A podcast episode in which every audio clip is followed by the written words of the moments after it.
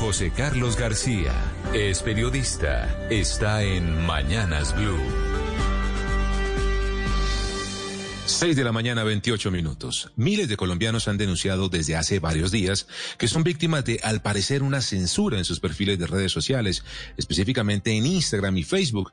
Sin razón alguna, desaparecen las historias y los posteos relacionados con las manifestaciones, fotos y videos. Y por supuesto, en medio de este ambiente tan caldeado, la gente la emprendió contra el gobierno, culpándolo de supuestamente ordenarle a estas redes sociales esta censura para que la gente no pueda documentar lo que pasa en calles y carreteras.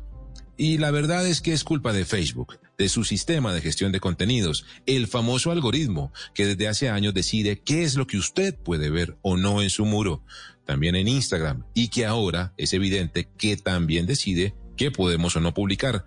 Todo parece indicar que para el algoritmo de Facebook las imágenes repetitivas de las marchas, las protestas y también de los enfrentamientos entre civiles y autoridades son consideradas como violentas o como spam, y esa sería la razón de la censura. Facebook emitió un comunicado en donde calificó esto como un fallo técnico mundial que no tiene que ver nada con Colombia, pronunciamiento que no lo exculpa de algo que siempre se ha denunciado sobre la manipulación que ejerce su tecnología a la hora de mostrarnos la información los videos y las noticias que considera, eso sí, los que más plata le traen, así no sean del todo verdad o útiles para construir una sociedad de verdad informada.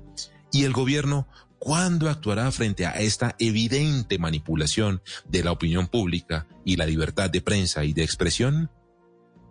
Estás escuchando Blue Radio.